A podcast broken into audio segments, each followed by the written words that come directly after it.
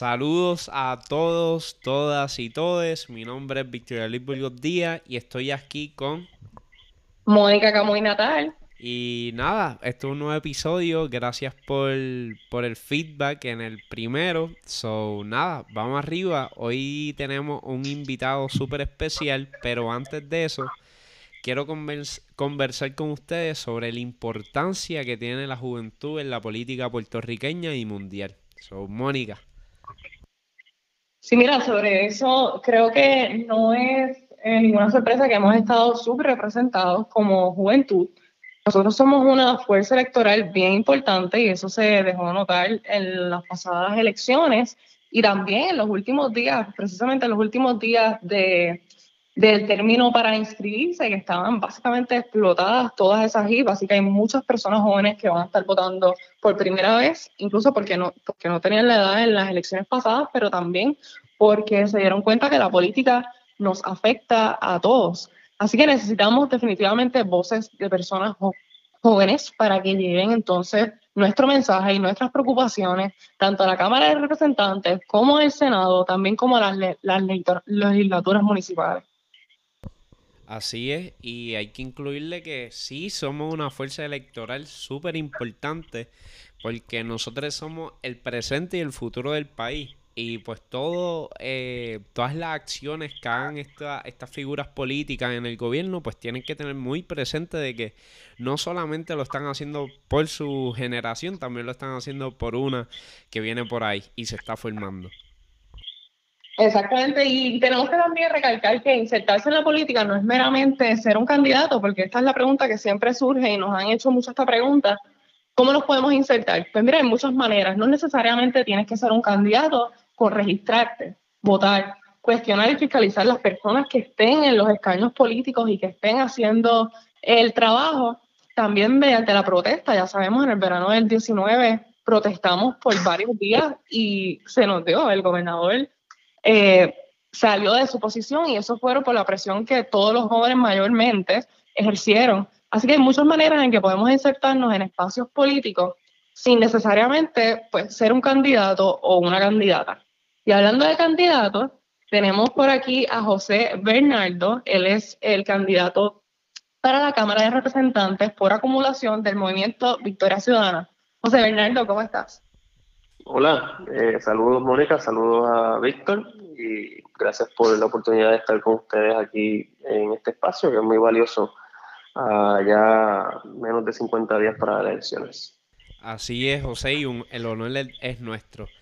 Eh, vamos a comenzar con las preguntas. Eh, ¿Qué edad tienes?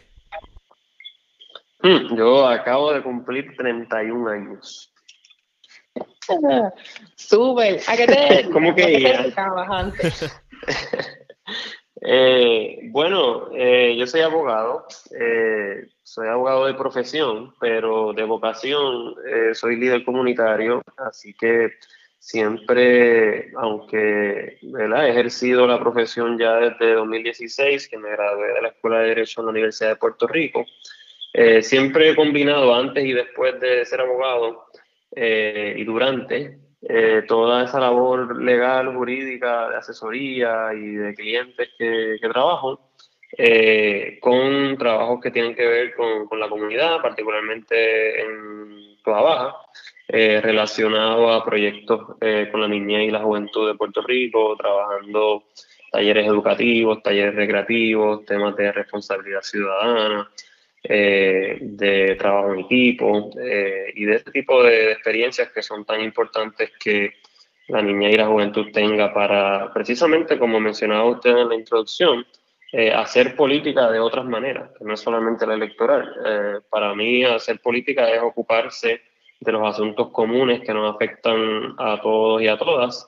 Eh, y eso también se da en el ámbito de, una comunidad, eh, que es importante conocer cuáles son los problemas de esa comunidad, los retos, los desafíos y cómo desde la niñez y desde la juventud uno puede empezar a implicarse, eh, a comprender el entorno y a participar de él de una manera que sea constructiva, que sea solidaria y que aporte al conocimiento y al disfrute de, los derechos humanos. Así que siempre he también eh, aportado desde ese espacio de la comunidad. Súper. Eh, quiero, quiero decirte que vamos arriba, es gallito, es gallito. sí, sí, sí. De una gran universidad. Gallito, y jerezana. Exacto. Sí, mismo Y José, un poco fuera de, de, de, de eso, o sea, además de...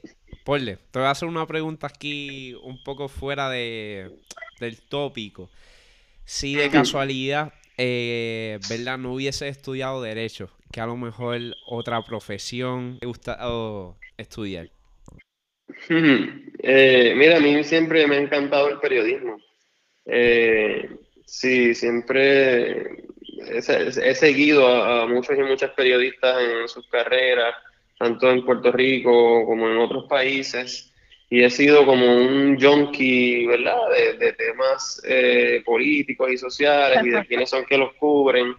Eh, y siempre he tenido mucho, mucha curiosidad con, con esa profesión, particularmente de la prensa escrita. Eh, y por eso me ha gustado escribir columnas y eso. Así que creo que, que el periodismo a lo mejor hubiese sido. De hecho, hice una certificación Después que terminé el bachillerato, antes de estudiar Derecho, hice una certificación en redacción para medios, coqueteando con la idea de, hacer periodismo, pero acabé eh, siendo abogado. Así que por ahí creo que, me hubiese ido si no fuera abogado. Ay, María, eso mismo hubiera dicho yo. ¿Ah, sí? Estoy estudiando Derecho y hubiera pensado en periodismo. Ah, mira qué bien, qué bien. Mira, ¿tienes un deporte favorito? Y si es así, ¿cuál es el deporte? Mm, eh, el voleibol. Jugué, jugué voleibol y de hecho jugué con la Yupi, así que uh, representé a la Yupi. Solamente jugué un año y luego preferí quedarme estudiando porque era como demasiada cosa. Eh, pero, pero fui voleibolista desde chamaco hasta, hasta la live, hasta la universidad. Ya lo que queda es unas cuantas guerrillas de vez en cuando y unos cuantos papelones. Eh, pero sí, pero me gusta bastante el, el voleibol. ¿Y qué posición jugaste? Yo jugaba libero, que es esa posición defensiva, ¿verdad? Es como el portero del soccer. Eh, sí, jugaba, jugaba libero. Te lo digo porque yo también jugué voleibol y era libero. Ah, mira qué cool. Este, pues cuando el COVID no nos permita, podemos montar una malla y. Me parece súper. Este, Tenemos un jueguito de la joda. Eso es bueno. Exacto. Sí. Seguro que sí. Suena bien. Para hablar un poquito más de, del trasfondo político, ¿verdad? Sabemos que creciste en un hogar con un político, precisamente del Partido Nuevo Progresista. Eh, siempre quisiste ser un político, ¿cómo, cómo este, fue el proceso de tú decidir correr para un escaño? Pues mira, eh, no, no, no era algo que yo vislumbrara, y mucho menos en esta etapa de mi vida. Eh, era algo que sí, como siempre pasa a veces, que uno lo mejor ejerce un liderazgo dentro de los espacios en los que se desenvuelve. Yo fui presidente de mi clase graduanda, eh, y, y, también, ¿verdad? Entre amistades, pues uno ejerce a veces unos roles de liderazgo y la gente identifica en uno unas características que pudieran eventualmente desembocar en, en cosas como esta. Eh, pero precisamente por el hecho de mi padre estar implicado ya en la política, pues eh, vislumbraba que, que, cualquier aportación o cualquier inquietud que yo pudiera tener, pues podía, podía un poco eh, compartírsela a él y, aportar quizás en, los proyectos eh, de su carrera, pero no necesariamente yo involucrarme. Eh, y también tenía una especie de resistencia eh, institucional con, con, el PNP, y entonces me lucía un poco complejo cómo yo meterme en la política dentro de una institución con la cual tuviera ¿verdad? tantas reservas. ya cuando surge el movimiento Victoria Ciudadana eh, y me invitan a, algunas reuniones y a algunas conversaciones, pues me generó, me generó mucha curiosidad porque era un proyecto que conectaba muy bien con lo que era mi lectura de, de Puerto Rico y de la alternativa política que, el país eh, necesitaba. Eh, y ante la coyuntura actual y, temas como los que ustedes mencionan, de la falta de representación de la juventud y de eh, la urgencia de, de, una nueva política, eh, pues sentí casi que era, que con todos los inconvenientes que pudiera representar, que era responsable y necesario que eh, más personas eh, dijéramos eh, presentes y nos hiciéramos disponibles para, para, aportar desde candidatura, con todas las consecuencias que, eso tiene, y, decidí hacerlo y aquí estamos. Y hablando de eso, yo creo que todo el mundo este, se pregunta esto, y te voy a hacer esta pregunta. ¿Cómo fue esa conversación con tu papá, por ejemplo, cuando decidiste insertarte en otro partido político? Somos un movimiento, pero certificados como partido. Eh, bueno, pues al principio fue una conversación de eh, como medio a vacilón, ¿verdad? Como, como en serio te vas a tirar, ¿entiendes? Eh, y entonces mientras lo seguíamos hablando, fueron varias conversaciones, y yo seguía cada vez diciendo, no, me estoy pensando hacer esto en serio. entonces, ahí, lo curioso, lo curioso es que eh, él me dice, bueno, si tú te tiras por eh, otro partido, pues eso le va a romper esquema a la gente. Eh, y entonces la, ese lema, que es el lema de mi campaña, rompiendo esquema, pues lo curioso es que surge en una conversación y surge de él. Este, como ya dije, me gusta, me gusta eso rompiendo esquema. Eh, sí, y así que eh, fue bastante, o sea, obviamente es una conversación difícil porque tiene muchas implicaciones eh, y muchos desafíos personales, familiares, políticos, pero en mi casa y en mi familia siempre el asunto de, de la plataforma, del partido, ha sido algo secundario, ¿verdad? Siempre la, prioridad y, el enfoque ha sido uno de estar al servicio de, la comunidad, del pueblo y, del país. Eh, y en ese sentido, pues lo, asumimos ambos con, una tranquilidad de que eh, respetamos las diferencias que podamos tener y sabemos ambos que eh, desde las trincheras que hemos escogido para servir al país, pues estamos apuntando hacia lo mismo. Yo pienso que, aunque estemos en espacios distintos, vamos en una misma dirección. En el caso de él particular, eh, porque sé que coincidimos en, muchos temas y, en muchas posturas, y, en el caso mío, pues como, en este giro generacional que, se está dando y en esta urgencia de, nuevas alternativas, pues, pues preferí eh, aportar desde Victoria Ciudadana porque pienso que, que es un movimiento que le habla al momento histórico en el que estamos y a la necesidad de una nueva política. Definitivamente. Oye, José, hemos visto, ya vimos esta semana que, que trabajaste un proyecto eh, en contra de la corrupción y cómo trabajar en el gobierno. Y pues también quisiera que abundara un poco más cuáles son los objetivos que, que, que piensa eh, trabajar ya que ya cuando llegue como funcionario electo a la Cámara de Representantes. Claro, pues eh, mucha gente, como parte de la campaña, mm, me pregunta y nos pregunta a muchos de los candidatos y las candidatas, ¿cuál sería eh, el primer proyecto que vas a presentar? Eh, y entonces, pues, en conversaciones que tuvimos varios candidatos, vamos, yo voy a escribir el proyecto. Eh, porque es importante que la gente vea ese nivel de, compromiso y determinación a hacer las cosas distintas, a, eh, a comprometerse ¿no? Con, con, unas causas y con unos entendidos previos a las elecciones. Es fácil eh, prometer y, plantear muchas ideas, pero plasmarlas por escrito, explicarlas, fundamentarlas, eso es un poco más, más complejo. Y el tema de la corrupción, eh, yo pienso que es uno de los temas centrales que eh, afecta el desarrollo del país, afecta la confianza del pueblo en, sus instituciones públicas. Eh, y el país no solamente está hecho ¿verdad? De, infraestructura, de bloques de cemento, de brea, ¿verdad? yo pienso que el país está hecho también de esa confianza, porque un país que confía es un país que participa, un país que confía es un país que invierte, es un país que se organiza eh, y que se responsabiliza por, su comunidad, así que es fundamental que rescatemos esa confianza para que la gente eh, se quiera quedar aquí y, quiera participar más activamente de, esos asuntos que, nos afectan.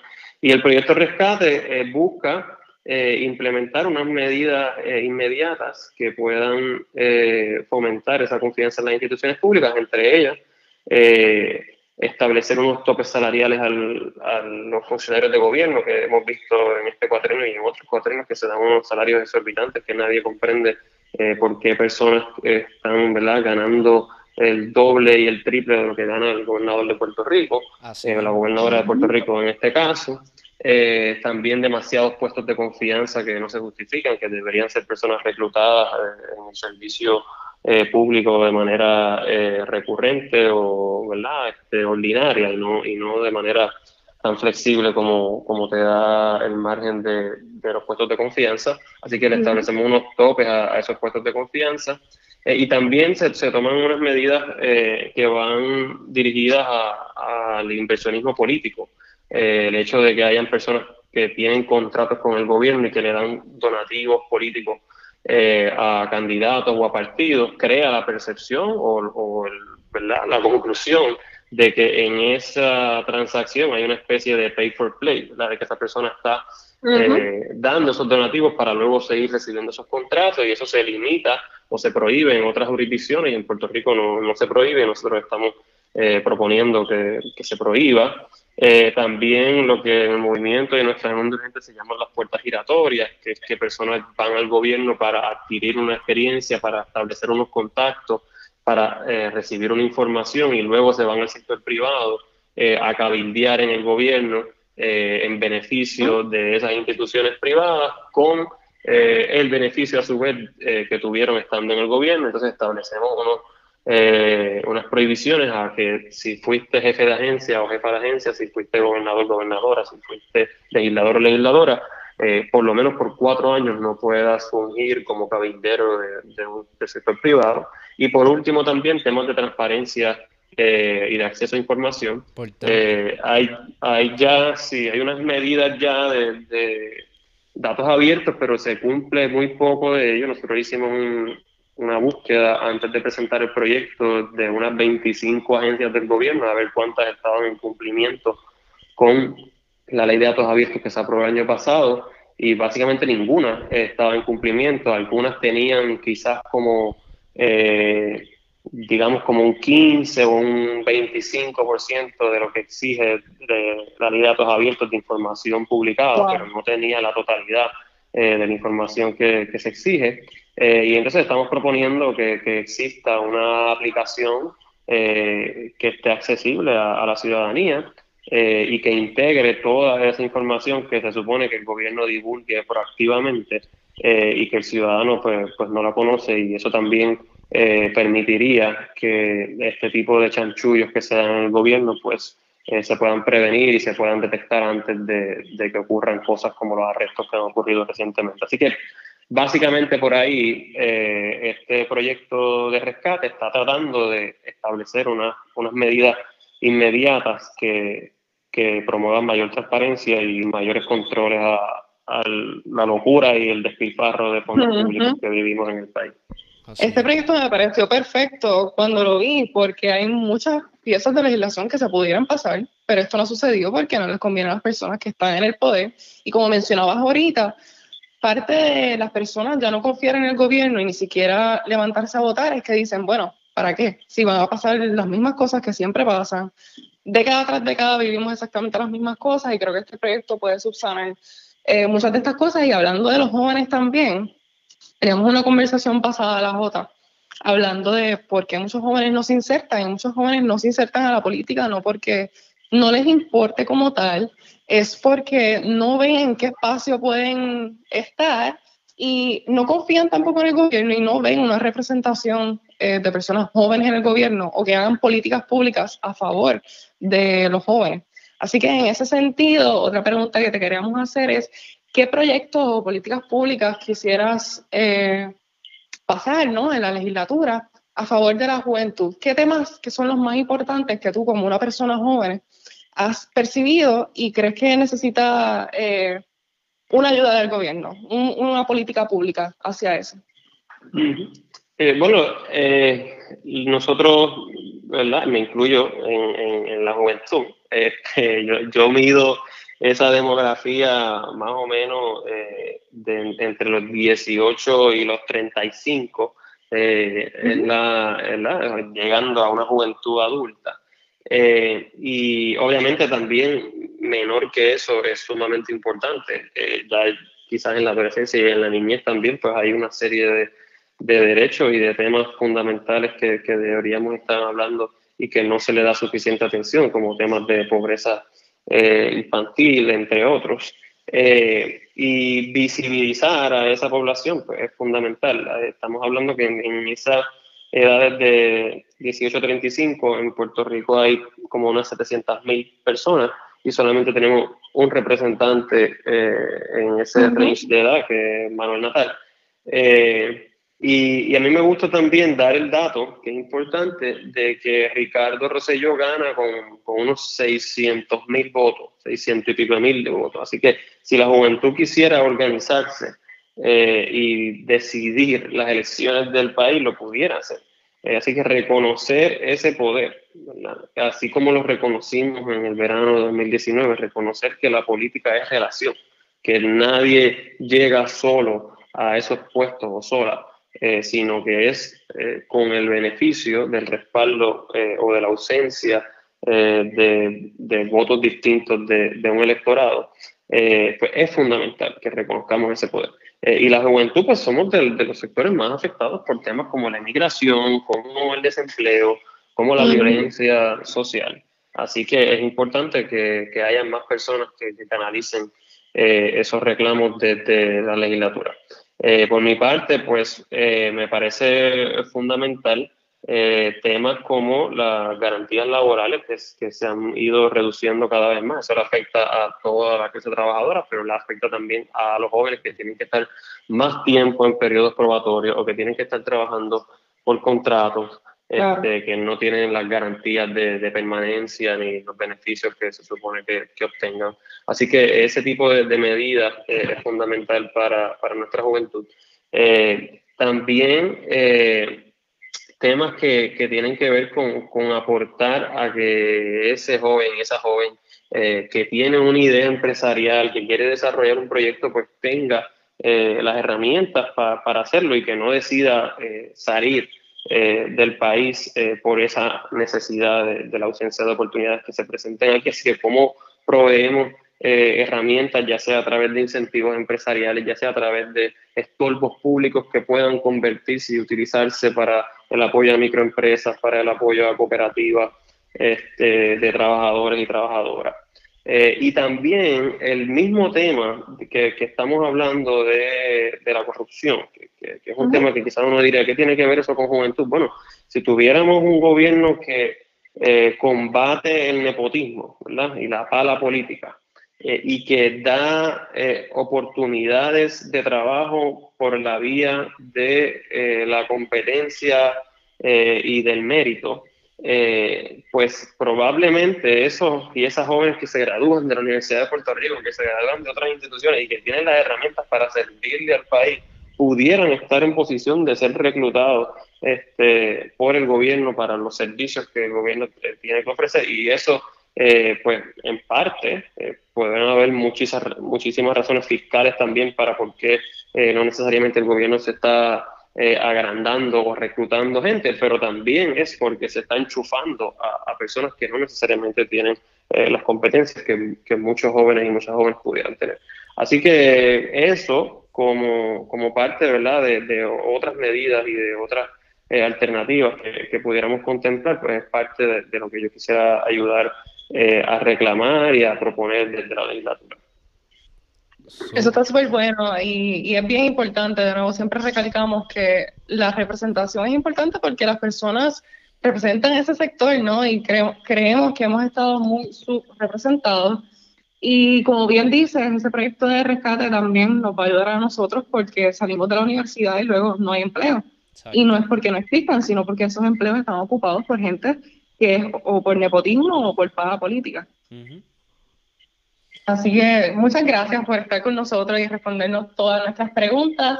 José Bernardo, candidato a la Cámara por acumulación, y gracias por todo lo que estás haciendo aún antes de llegar a la legislatura.